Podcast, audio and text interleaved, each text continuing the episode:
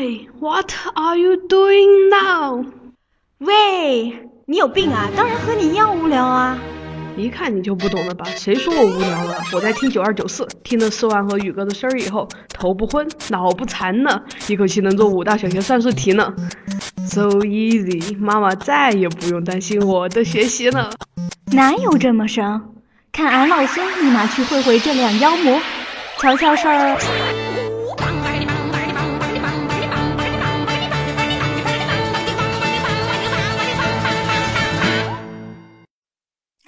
哥。嗨，四万。终于又轮到我们两个人了，没有嘉宾。是的，是的，终于只有我们两个了。嗯，最近我们一起看了一部。可能是今年二月份就已经上映的一部电影。嗯，这部电影去年就有的，其实。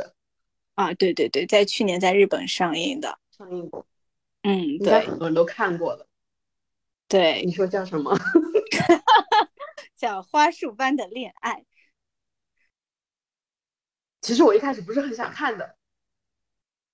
呃，因为我个人不是很喜欢那个菅田将晖。他的长相不是很能戳我，我总觉得他长得怪怪的，长得不在你的审美点上。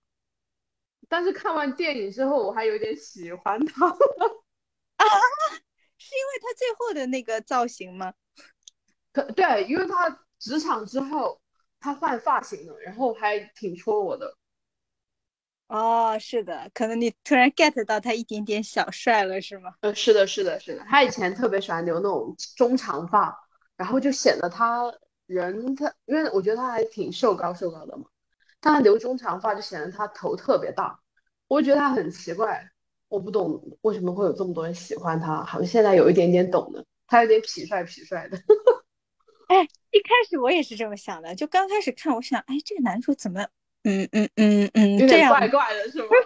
就是嗯，他这个嗯造型我也不太喜欢。然后一开始我也没没能 get 到这个女主，她那女主叫什么来着？有村有村架纯，我也不能 get 到她的好看。也是慢慢的我发现，哎，难道这就是日剧啊日影的这种魅力吗？就发现 人物都是在这个剧情过程中能够 get 到他们的哇好看。我觉得这部应该是因为，嗯，它本来就是贴生活像的，所以它这个造型做的就很日常啊，比较路开始不是特人，嗯，不是很戳人。然后突然你跟着剧情看他们，然后觉得好贴合他这个人物个性啊，他这个造型，嗯，然后逐渐就觉得他们有点还是很合拍，然后又长得有有 CP 感。哎，对对对，就还是有这种感觉的。就可能他其实为了去描述这个，这是一个普通人都可能会遇到的这种恋爱。嗯，对对对，真的看的过程中，虽然自己没有谈过，但是总觉得这种故事就发生在我身边。对，就很现实。我是这么理解他这个电影名字的，就是我认为他就是想要告诉大家，就是我们的其实恋爱它是有花期的，就是。它是有保质呃保质期的爱情，它不是就是非常恒久的东西。哇，我我觉得我的想法和你就有一点天差地别啊！我是怎么想的？我是当时看剧里面啊，不是有一段就是男主送了女主一束花吗？然后他不知道这是什么花，他就问女主，嗯，知不知道这是什么花？我就说我不能告诉你是什么花，就是因为我告诉你之后。以后你看着这花就会想起我，我就觉得这个是是一种描述他们就是无法忘却对方的一段恋爱。哦，这样啊，嗯，可能是我的想法有点奇怪吧。也不是，我觉得每个人的理解他都是不一样的。我真的觉得要是遇到一个这样的对方，可能真的会记一辈子。哇，他们俩真的太默契了。我觉得，嗯，现实生活中能遇到这样的人真的是。太难了，你他们他们这个故事的发展，对，要不四万来介绍一下啊？我是感觉他们两个人能够呃遇到彼此也是非常非常电影般的这样吧，嗯，就是就像我这短短的嗯快三十年的人生生涯中，也没有遇到这么默契的，不管男女啊，这种朋友吧，都从来没有遇到过。对，我也没有遇到过。我但是我看电影的过程中，我仔细想的是，我好像没有他们这么多兴趣爱好，所以想遇到同好的话，可能都比较分散，所以不会有这么深入。他俩都属于比较文青的类型啊，对，比较宅，对吧？对，而且他们喜欢的东西都很多，就是文青方向的嘛，就是音乐啊，写作，就是看的小说，嗯，什么，他们接触涉猎的面很广，所以他们共同点很多。是的，是这样子的。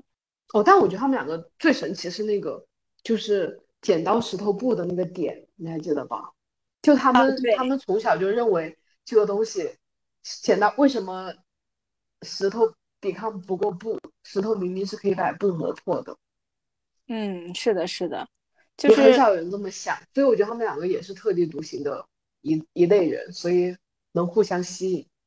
对，在他们聊到这个事情的时候，能够共同 get 到，其实但很容易产生火花。嗯。就这个世界上竟然有一个人跟我想法一致，哇天哪！世界上的另一就是命运的安排。主要是他们是异性，不然就是超级好的朋友。对对对，这是个点哎，就是如果我遇到一个和我这么像的人啊，嗯，即使是异性，也有可能我只是把他当好朋友哎。不会吧？活该单身这么多年。你这。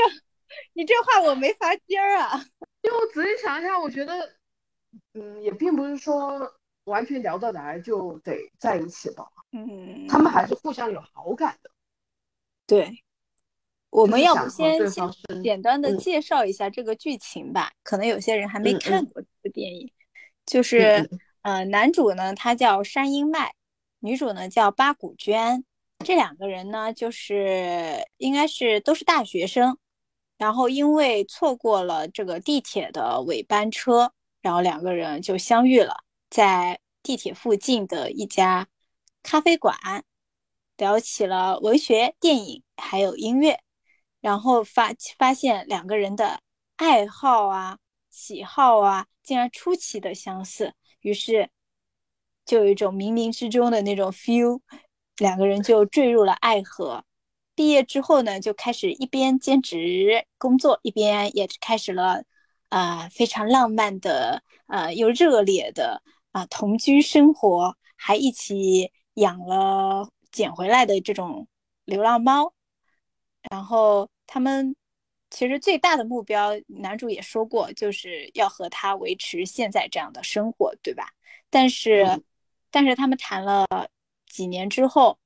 就是因为生活也在改变，他们的心境也在改变，他们的嗯这个年龄啊、遭遇啊、经历啊都在改变，所以很多东西就没有办法说维持到那个男主想要的那个目标。比如说像男主想去想去就是为了工作而去失约一些他们一起约定的看的电影，女主呢可能就会。独自去欣赏一些就是他们文青的一些东西，然后，呃，然后最后就发现，嗯，他们的爱情观也发生了一些偏差，就女主想要的爱情，男主也没有办法给到了，于是就选择了两人就选择了分手嘛，是吧？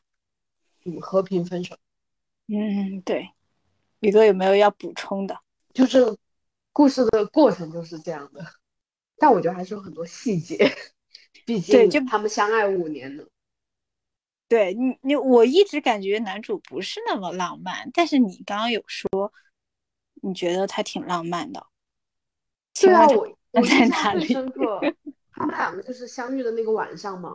哦，他们两个就在雨中奔跑，因为男主家离的离车站稍微近一些，他们就奔跑到男主家。那个时候已经淋湿了。然后女主就在看男主画的漫画，因为男主是个漫画插画家嘛。嗯。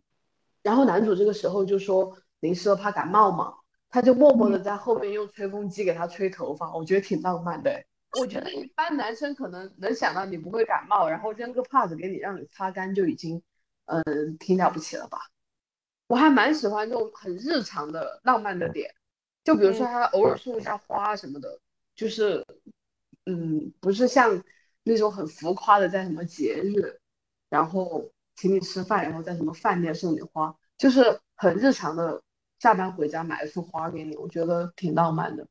嗯嗯。我想到了一个情节，就可以说是他们应该是爱情的一个开始的那个浪漫的点吧。就是他们俩不是在一家酒馆里面聊了半天嘛，然后女主去接了一个电话，然后就发现男主心仪的那个女生出现了，然后他打算就是对撤退了，然后就找了个借口。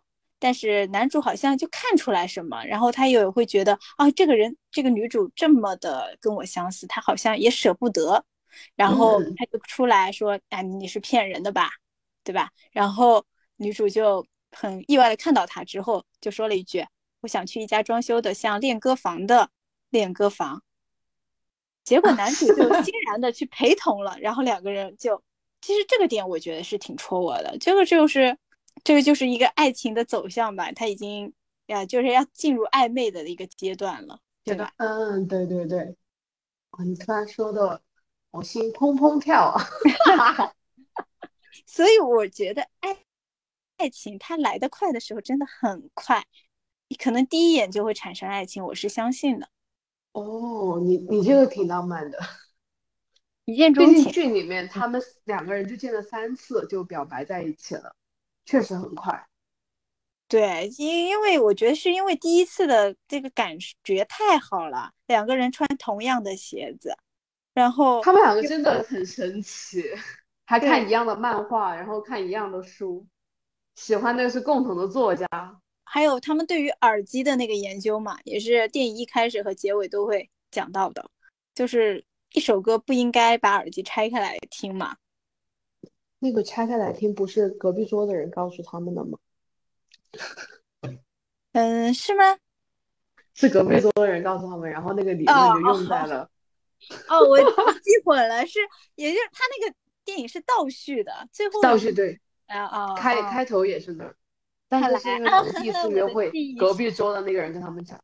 嗯，对，是的，是的，然后他们就嗯这么做了。但是你刚刚讲的那个点啊。我是觉得剧里面讲的一句话，他就说什么，嗯，当时男主不是第二次约会结束之后有点懊恼自己没还没有表白吗？他就说当时他听说过一种说法，就是说如果吃了三次饭还没有表白，就会变成单纯的朋友。我当时对这句话我还是有一点点震惊的。为什么？就假哦，就假设说啊，嗯，我相亲。如果相我跟这个对方见了三次，然后互相还没有表表白，我们两个就没有可能性了吗？嗯，是还是不一样的状态是吗？我在想是不是它是一个套路啊，就是为了促进这段关系快速发展。哦，看来你没有听说过，那应该就是这个电影的套路了。我我是说，哎，如果是这个理论的话，为什么还会有剩男剩女？对呀，那这个还是特例，也是发生在他们身上。毕竟他们第二次见面，我就觉得他们确实应该在一起了。其实第一次见面，他给他吹头发，然后给他当然睡着了，给他盖那个小被毯，然后，然后第二天还匆匆的送他去那个的时候，我就感觉这两个人有戏了，基本上就是顺水推舟的事儿了。而且他们两个表白的时候，我觉得也挺浪漫的，就是在那个镜头里面，对，互相在拍。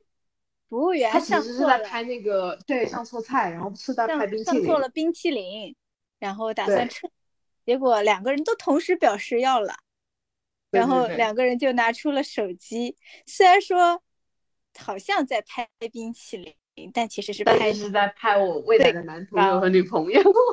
对对对对，然后，然后两个人当时都在想，我要表白，或者是等对方表白这种啊，就因为他有很多内内心独白，因为他们好像是呃等那个尾嗯尾班车是吧？然后在那个之前要表白成功，然后这个男生就终于在那个拍照的时候说了一句：“你愿意做我女朋友吗？”嗯，非常愿意。我们两个好奇怪，但是真的就是前面这个节奏看得我很开心的，就是觉得，嗯，恋爱还是很美好的。啊，对对对，尤其是他们那几次约会，其实有让我回忆到我之前恋爱中的一些甜蜜的部分。毕竟有人给你吹过头发，就很很有共情。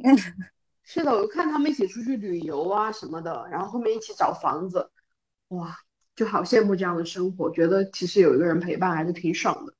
嗯，对的对的，尤其是一个跟你这么像的人。我对在一起可以做很多大家都喜欢的事情啊！对对对对，那你就可以共同探讨一些爱好，还能发展成嗯，有深耕这些爱好。像我的话，我一直的观点就是我要找一个相似度跟我比较嗯高呃相似比较高的这样一个人做伴侣。这是对我的理解。就是长期生活不是应该找一个和自己互补的人吗？不是，为什么呢？我跟他相似度高，我跟他聊得来啊，这样我可以每天都很开心啊。你觉得互补在？我觉得如嗯，互补就在于日常生活中啊，我喜欢的他不喜欢，就就拿最简单的吃鸡蛋来说，如果说我就是一个不喜欢吃蛋黄的人，对方喜欢吃蛋黄，那我们两个在一起，我觉得很契合。还有比如说，我是一个喜欢洗洗洗的人，然后如果对方是一个喜欢收纳的人，我就觉得很契合。那不然如果大家都但如果你们俩都是属于那种你也不喜欢收拾，他也不喜欢收拾的人，怎么办呀？就你们在其他很相似了吗？你说说，那那这不就我不？我的意思是，我的意思是，他要完全跟你互补也很难吧？我觉得找相似会很容易。就如果你们互补的地方是挺多的，但是在其他方面还是有很多相似，比如都不爱收拾，都挺邋遢的，那怎么办呀？你这么一说，呃，相似的人比较容易在一起，好像是是是真理。我能想象啊，如果因为我比较有洁癖嘛，我想如果我找一个很邋遢的人，这就是互补的，对吧？但是我不会愿意和他在一起。因为他很邋遢，首先我就无法接受他进我家。对呀，对呀，我就是蛮有，就是我对个人卫生方面蛮有洁癖的。然后我去找一个就不修边幅的人的话，我可能会真的很不舒服吧，心里。但是长期来看，我觉得互补真的很重要啊。但是日常很多琐事，你如果不互补的话，然后再分工不好。这就是矛盾的点，比如呢，就像我刚刚讲的这个洗，就就最简单洗碗和做饭，你你两个都喜欢吗？我两个都可以做，如果我只有一个人的话，那没办法呀。啊，那对啊，没有办法。但是有一个人，你就觉得是不是应该分工呢？但是如果你们俩都喜欢做菜，不喜欢洗碗，好吧，那就买洗碗机，把一切交给科技。因为我以前很多同事家里面都存在这个问题，就是大家都喜欢做菜，但是不喜欢洗碗，他们最后解决方案就是洗碗机嘛。所以，嗯，可能也有更多解决方案吧。只是我觉得，如果能能在一开始就找一个我喜欢洗碗，找一个喜欢做饭的，那应该挺省钱的。啊，原来你是想要省钱。毕竟，如果有钱的话，我直接请保姆了呀。刚刚说这些东西都不存在的。那我们扯远了啊，我们要谈回这部电影。嗯，那那就假设说，嗯，哎，也是，如果说我我们两个有共同的喜欢的作家，然后大家一起看一本书，就感觉会大家一起分享读书心得，对吧？也是一种体验。但如果我们两个互补，我和你看的方向根本不一样，但你就会多了解一个方向，我也会多了解一个方向。嗯，但是我不一定会愿意参与到你那个方向里去，是啊，那不就是鸡同鸭讲？那还是和个性有关是吧？我可能对于呃，你赞不赞同我这个方向，并没有什么感触。我可能愿意和你分享，但你不喜欢，我不介意。我可能个人是蛮喜欢这样的，就是想了解更多的东西，就是我认知以外的东西。嗯，那你是这样的，嗯，但有些人他其实是更愿意在自己喜欢的东西里面深耕的，而且，而且我发现一个问题啊，就是你没有办法和一个你不认同，或者是你觉得他的三观跟你不太趋同的人去讲很多的事情。嗯，我最近就发现有这样的事情出现。嗯，就是，嗯，可能这个人他聊天的时候会让你感觉到还蛮开心的，但聊着聊着你会发现你们其实观点是很不一致的，就是他关注的点和你关注的点可能都不在一个频道上，你们没有办法同频去聊，那这个话题就会聊着聊着就终结了。而且我可能并不想哦，是的，就是终结了，就我直接不想接话了。对呀，对呀，结束这段关系吧。所以像男女主这样能找到这么极其相似，那种很小的点，他们都能哎，很冷门的点，他们都能撞到一起的。如果是，只是可能发生在日日日本电影里面。我现在想象，如果发生在我身上，我应该会太难抓住这个人。我会觉得，当时看的时候，我就觉得很像。当以前我很喜欢一个动漫，就是娜娜嘛，也是日本的动漫。然后它就另外一个名字就叫《世界上的另一个我》，就是两个女主角，她们也是很相像。我就觉得，嗯，好难遇到这样和我喜欢的东西都一样的异性。嗯，是的，我我就算遇到很难遇到，也很对呀，就是这样啊。所以遇到了，就像 soul mate 这样，可遇不可求啊。我反正我看电影的过程中，总在想，我有什么点能和别人成为同好，然后想一想，怕是找不着人，觉得自己的爱好有点有点狭隘了，可能。不是很如果你发现了一个一个就是在睡觉之前也会呃用酒精这个棉这个湿巾给自己的手机消毒的人，我就想说，如果你在相亲的时候遇到了这样的人，你会不会感觉到有被戳到？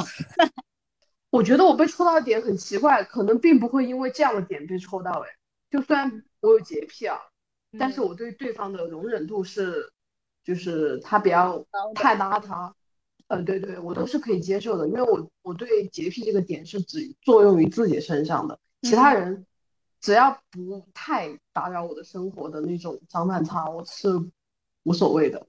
嗯嗯，像你这样说，确实会有这样的点。就曾经我有那种心动的感觉的心动男生一号。我说我的点是因为我对语文特别感兴趣，就是拼音嘛。虽然自己拼音不是很好，但是等等等等等，你这个是发生在小学吗？哦，没有，我是从高中开始才对拼音感兴趣的。谢谢，就是因为高考，所以那会儿不是要考拼音那个生僻字吗？也不是生僻字，叫长错音吧，就是很多从小养成的习习惯嘛。很多拼音我们不是读的都是错的嘛。我当初被。呃，一个男生的一个发音打动过，就是那个打样的样子，不是一般都会说打烊吗？但是实际上他不是读打样吗？这个人就说对了，他只是在他的聊天过程中讲到了这两个字，然后突然 心动的感觉，我真的很奇怪。你是不是觉顿时觉得，嗯，这个人竟然能把这么容易错的字说对了，他好厉害哦。对，好厉害，然后觉得大家是同类，好好的，我承认了，还是要找相似的人。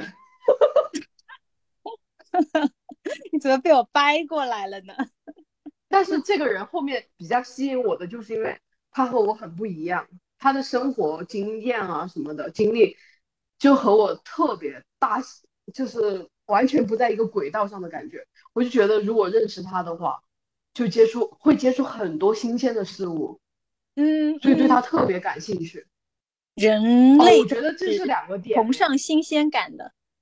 嗯，就是这么聊下来，我就觉得嗯，如果是我想追对方的情况下，对方有很多戳我的，就是我没有的这样的点啊，我可能很想去了解他，就是这种好奇心嘛。如果你对一个人产生的好奇心，应该很容易发展。嗯，那你要看对方愿不愿意跟你发展。好，那就等于说，咱就是说我没有迈出第一步，所以我也不知道。以后你可要试着勇敢一点。OK，我我想插个题外话，就是因为我在最近看了一个其他一部电影，叫《最长的旅程》，我不知道你有没有看。我觉得这个名字特别熟悉。它讲的是两代人的爱情。然后我比较喜欢上一代人的爱情啊，上一代那个人，嗯，男女主呢在年轻时候，呃，男主呢就是第一眼就爱上了女主，然后他就每次都在那个偷偷瞄那种女主，但是他从来不敢上前讲话，因为他好像发现女主身边都总是有各式各样的追求者，但是其实女主早就关注到他了，结果就是最后还是女主主动向他搭讪的。所以我就觉得，如果男主迟迟不迈出那一步，而女主也从来不注意到他的话，那两个人不就没有办法发生爱情了吗？等于零了，是的呢。对，这还是会错过很多。对，这就没有后来他们非常浪漫的爱情故事了。他们那个爱情故事，我真的看的，我觉得这个世界上应该没有这么伟大的男人。这么为爱情奉献的男人了，感觉还是会有的。好好，我们说回这个花束般的恋爱啊，嗯，就是呃，男女主他们其实呃在同居之后就发生了一些差异，也不是说他们一直都是相似的，对不对？嗯，就比如说他们俩是很能检验出大家的不一样的，对。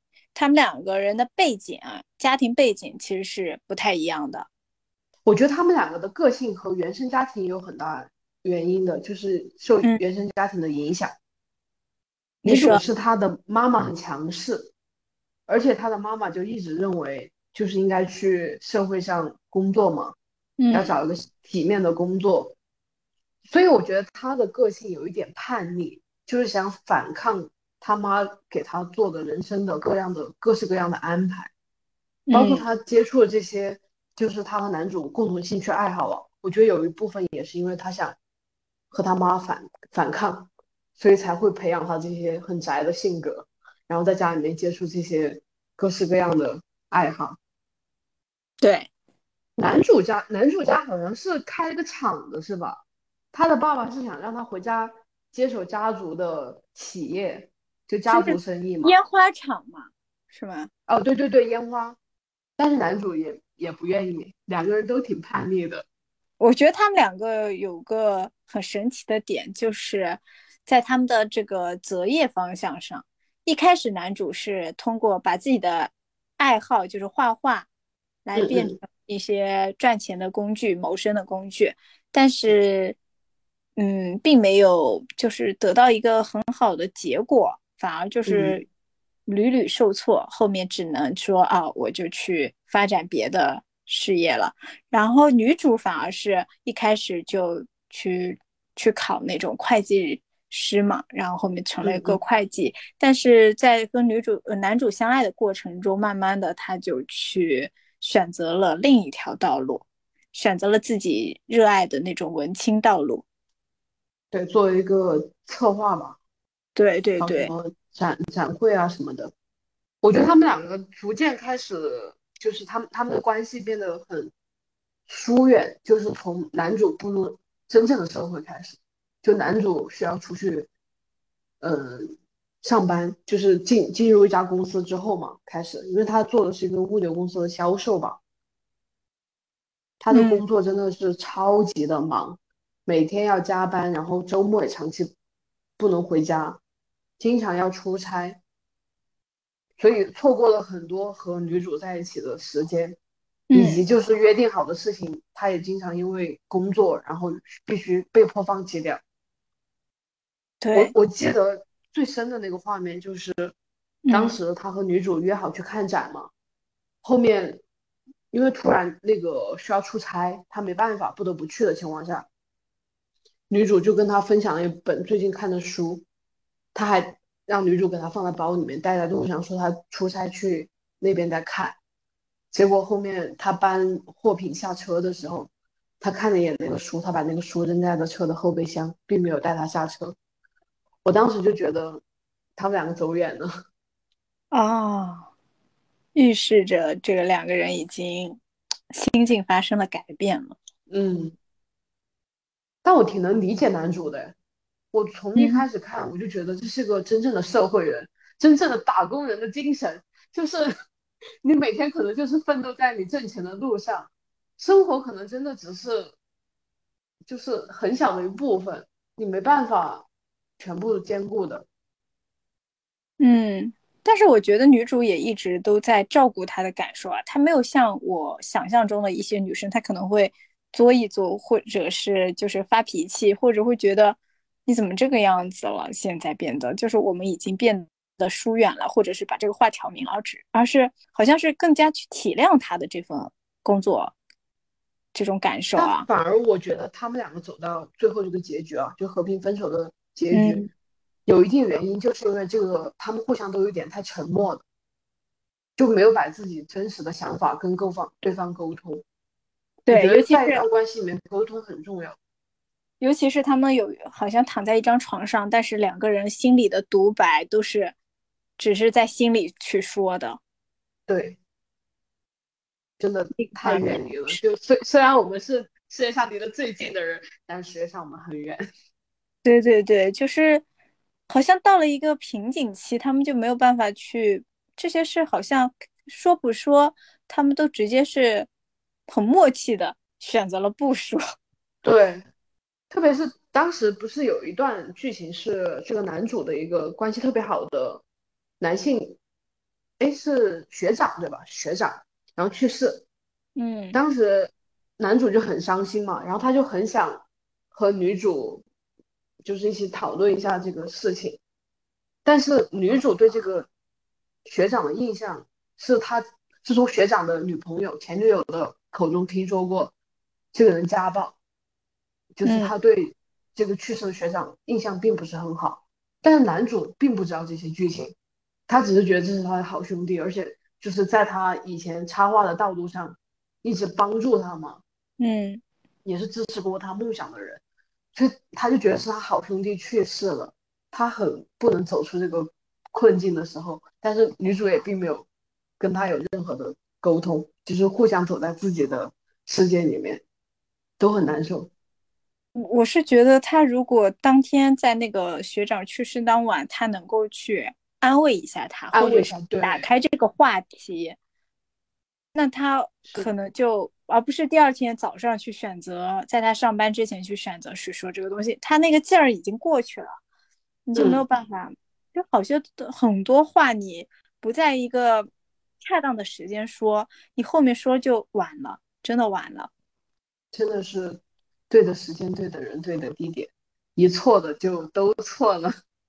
但是很多爱情都是这样消散的，就一开始都是非常美好，你就是我的，就是我喜欢的人，我也是你特别喜欢的人，我们俩遇到了彼此，然后我们也是非常想要去珍惜这段感情，走到最后的。但是走着走着就发现你不懂我了，我也不理解你了，然后我们之间的距离好像就越来越远，我好像不喜欢你了，你好像也不喜欢我了。就会出现这样的一个偏差，嗯，所以我觉得这个我一开始我这么解读这个电影名字就是这样子想法嘛，就他的恋爱他保质期是不长的，然而且爱情容易被现实打败。那我可能是太现实了，嗯，我觉得换位思考啊，如果我是这个女主，我应该很能接受这个男生就是每天加班的状态。然后我觉得我自己可以独立自主的生活，但我觉得这个是没有问题的。我觉得你看你想要什么，就比如说他们俩都文青，然后这个女生她对于爱情的追求，她其实是很想要那种，她嗯就是共享，然后两个人共同往一个喜喜欢或者爱好上发展的这样一个恋爱状态，但是后面男主就因为工作太忙了，就也给不了他这样的生活嘛。我在想，这是不是他就是选择去做一个娱乐公司去做策划的，也是一个推动他去做这样一个决定的一个契机呢？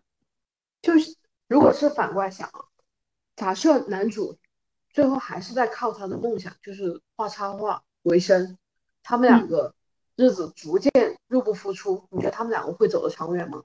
不会。古话说得好，贫贱夫妻百事哀。古话说的对呀，就我们连基本的这个就是马斯洛需求嘛，我们基本的生存需求都没有被满足，怎么可能爱情它是上层建筑啊？就我高中的时候就有语文老师跟我们这么说，就是经济基础决定上层建筑，爱情就是上层建筑，所以要好好学习。对呀，但我感觉他们俩的一个。最重要的点就是在于两个人最后对于现实的观点是否一致。就像男主，我感觉他是慢慢的向现实妥协了。他即便知道自己好像没有当初那么喜欢女主，或者是两个人的爱情没有当初那么浓烈了，但他觉得。女主也是他的亲人，他还是想要去跟他结婚，生活在一起。他觉得这是一段他很难割舍的情感和不管他是什么情感吧。然后就是也是一个非常珍贵的人，他是明白这一点的。然后女主呢是不愿意向现实妥协的，她很追求自己的理想主义的那种那种东西。她觉得两个人之间已经好像不存在爱情了，已经是。嗯，就是逐渐疏远了，他就会选择一条自己更想要的道路，即便他知道男主是他非常爱过的人，非常珍惜的人，但他还是选择遵从了自己的内心。就像他们分手的时候，虽然一开始对方都在和哦，就是双方都在和自己的好朋友说，我接下来要和他分手，虽然是笑着在说这段话。但是真正在分手的过程中，男主其实是后悔有这个想法的，他还是想保持这段关系嘛，他就想把这这个爱情这整个过程发展成亲情，他就许诺嘛，就想结婚。但是女主就是无法接受这个变化，你知道吗？这段这个电影，我觉得它就特别写实，它好像。我自己亲身经历过类似的这种感受，从头到尾。看来你是真的有经历吧？就是那种默契，虽然没有到电影这么夸张的默契啊，但是它确实是我，嗯，可能一开始初遇时的人生若只如初见时的那种怦然。它是那种爱情的催化剂，然后一直，然后两个人也深深的喜欢过彼此。啊，后面呢？结果就是因为我们可能对于，呃，三观的不一致，或者是对于很多想法的不不一致，或者不成熟，或者是其他 whatever 吧，就反正就发现两个人的这种情感已经不像当初那种如胶似漆了，他他已经变质了。我不知道他是。通向另一个阶段的一个过程，必要的过程，还是说他已经就是要走向衰亡了？这很难讲。我们就在选，就在他不知道是他是要突破这个瓶颈期，还是说要走向衰亡的这个节点，选择了分手。应该是对方没有给你足够的勇气去尝试，他是应该突破瓶颈期，还是让他 衰亡？对，我觉得爱情是需要两个人共同的坚守的，不能只有一个人的一个去坚定这个东西。就就像男女主一样，两个人都如果都坦白去说，我发现我们俩之间的感情发生了改变，但是我的心里还是有你，你你的心里也依然是有我，我们俩其实还是有很大的意愿想要一起走下去。我们是不是可以找到一些方法，去让我们的爱情重新燃起，或者是通往了下一个阶段？这个就是我不知道男女主他们会不会有了这样的一个沟通之后，会有一个 happy ending。对，我觉得你讲这个点很对，就是女主可能需要男主给她一个解决方案，就是假设说男主跟她沟通之后，如果能提出一个假设以后每个星期天我们两个可以一起做一点共同的爱好啊什么的，女主可能会因为这个而妥协，她觉得她愿意因为这样的一个改变，然后走跟他走进婚姻生活。对啊。因为他们两个人如果做，因为男主不是不喜欢，他不是说去迎合这个女生的爱好呀，他是两个人都有共同的爱好的。也就是如果我们这样一周内或者一个月抽个两两次这种时间去做一起做一些共同喜欢的东西，会不会女主的她也得到了满足，男主也能在从中也收获到一种就是。嗯，脱逃脱于现实的这种快乐呢？这种单纯的、纯粹的快乐呢？呃，毕竟男主的承诺就太单一了，他只是说我希望和你结婚，但是他并没有解决他们现实中实际的问题。他们并不是说缺一个结婚证。对对对，我是在想，就是他们最后，呃，就是骗子的一开头和结尾不是为呼应的吗？是同一个场景吗？嗯，就是各自和各自的新的恋人。在一个餐厅里面嘛，我觉得他们和新的对象也并没有那么的契合，甚至还不如当初的对方。但是他们离开的时候，互相给对方的背影一个再见。对他们还是很契合啊，就是比如说，他们真的太契合。耳机那一段，还有那个招手，对吧？背对着向对方招手那一段。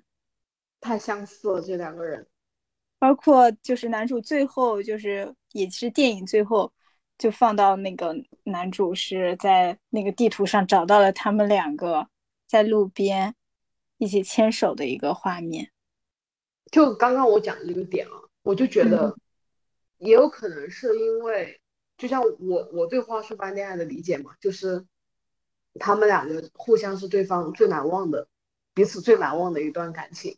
而且因为这段感情，可能就像女主，可能就不像以前这么偏激的去追求很美好的爱情，所以她可能有了现在这个就是结局的时候，和他挽手离开了这个男士吧。我觉得他们两个也没有很契合，也并没有说很合适嘛。嗯，对。男主的新女朋友也是这样，可能因为经历了上一段，然后。从中学习到了什么吧？也更了解自己了，然后也知道有些事情可能是强求不来的吧。对，因为这部电影是我的室友推荐给我的嘛，他当时就说他看了这部电影之后改变了他的一个爱情观，所以他一开始觉得两个人应该相似才能在一起，然后后面他看了这部电影之后就发现两个人应该互补，或者是不要那么追求相似。但是我不是因为看了这部电影，而且在你的劝说下，现在觉得相似才是正常的吗？不是，我我是一我还是坚持我的观点啊，当然不会因为这个就是他的一个对于电影的理解而改变我自己的一个想法啦。因为这个电影的结局是有一点开放式的结局啊，虽然我觉得他们两个不可能再回到以前了，但是我内心还蛮希望他们两个在一起的。是的，就觉得这这世界上怎么可能会有另一个我呢？对，特别是他的结局是那个男主又在谷歌地图上看见了他们两个曾经的街景照片。嗯，这就是和一开场男主说他人生的高光时刻，就是他有一天在谷歌地图的街景里面看见了自己一样。嗯，他就经没有想到人生中能迎来第二次的高光时刻。嗯，我觉得他们两个真的很配啊！我当时看到这一幕的时候，我觉得应该在一起。对，戏剧比较戏剧的一场一个场面，我还记得，就是你觉得他们当时选择分手啊？就为什么小娟就是很想要分手，然后男主他就他其实有挽留，对吧？男主其实是有挽留，在男主在分手的瞬间，他后悔了。对，他说我不想分手，我觉得不用分手。我们结婚吧，结婚后和以前一样，一起过日子吧，没关系的，我觉得没什么不好。这世界上的结婚的夫妻大家不都是这个样子的吗？都会慢慢的忘记恋爱的感觉，不是也有结婚之后继续这样过日子的人吗？就算感情变了，不开心的事，就睁一只眼闭一只眼，继续过日子。有这样的人的，不可能一直像以前一样喜欢啊。如果要追求这种事，就无法幸福了，会不停的吵架。不也是因为恋爱的感觉在捣乱吗？如果现在能成为一家人，我觉得能和你过好，而且生个孩子，孩子管我叫爸爸，管你叫妈妈，我都能想到那一幕。三个人或者四个人手牵着手一起去磨川边，然后去散步吧，然后推着婴儿车一起去干嘛干嘛干嘛，他都幻想了这样的一个生活。他希望，所以我觉得我很站男主这边。我觉得结婚真是这样哎。就是长久性的过日子，就是他描述的这样，只是他提的这个点很不恰当。就是他但凡在他们两个互相想分手之前，如果和这个女主沟通过，而且把这些想法说了，都比在最后这个点上说 要恰当的多。是的，是的，是的。他有一种已经没有办法挽留的感情的时候，他把这些话讲出来。我要是女主，我也没办法在这个时候接接受，就是和你继续这段感情。对他们决定在一起和决定分手的那个过程都是非常默契的。嗯，在我我觉得这个可以讲到女性啊，就是其实她在做一个决定的时候，她已经觉得，她其实前面一直在宽容嘛，宽容，但是之后他会决定啊，我。我就是要分手了，即便男生这个时候去挽留，他也不会去动摇了。是的，这一点也是我很喜欢这个女主的一点啊，她很果断，而且她很看得清事情的本质，就她到底想要什么。对，她不会因为这个男主说这些话改变她原本追求的。对。但是你有没有想过，他可能在做这个决定之前，他也是无数次纠结过。他是纠结过，但是他很拎得清，就自己到底要什么，所以他才会有最后的提出分手这一幕嘛。对，我觉得我不能说我像女主吧，只能说有些点还真的蛮能 get 到的。有些人他喜欢的是一个家庭的氛围感，但是我追求的可能跟女主有一点点像啊，当然可能没她那么理想主义。就是我追求的可能就更多的是两个人的亲密感。我会觉得，有时候你你比如说你刚刚创想的一个生活状态，比如说你，比如说你老公在加班啊什么，你是能够自己去做自己的事情的。但我觉得。你那是因为你完全的信任他，他也给足了你这样的安全感，让你觉得他不会在外面就是其实是做其他的事情啊或者什么，这样的互相信赖啊信任的这种感受，其实就是一种亲密感。我们俩已经形成了这样的一个，我相信他就是这样的人，然后我们之间的默契就是存在的，我们之间的那种爱意，等他下班回来的时候，我们可能还会拥抱一下。稍微亲一下，或者是我们一起会坐看，一起窝在沙发上看一个什么东西。如果他累了，那他睡睡了，然后可能他还会给我捏个脚啊什么的。就是我们会觉得这种东西，它就是就像这种亲密感已经融入到这种日常生活，潜移默化的，对，对，对，就是太日常了，直接就是日常。他已经这样了，所以我知道我们之间的。感情它是流动的，一直是存在的，所以我才愿意像像你刚刚说的那样，就是我一个人去做一些琐事啊，接受这样的，对，能够能够接受这样。但是如果我发现我们俩之间他已经慢慢的离我遥远了，比如说我跟他讲个事儿，他回他下班了回来了，跟我讲个事儿什么，然后他就啊，我今天有点累了，不想说了，或者是那种感受，你其实是如果是女主的话，她肯定是不愿意。待在这样一个环境中的，像我就觉得会很窒息，我会觉得我们俩之间好像没有什么话可以说了，我们之间的感情是是不是真的消失了？就像我看电影也是这样，因为这个电影我觉得很有特色，就是他会把男主和女主主的内心都展示嘛。嗯，后面那一段他们就是渐行渐远的那一段，我看着我也觉得很窒息，就是我说不上来，我觉得他们两个也是互相喜欢的，也并没有说有出轨啊或者什么这样的内容啊，但是就是逐渐的可能没有激情了，然后也渐行渐远，就很不亲密了嘛，在一起都没有什么共同的话题，我就看着很憋屈，我觉得好难受啊，明明。两个人还是对对方是有感情的，但是事实就是这样的，很窒息的感情。就是我觉得很多真的是双方视角的问题。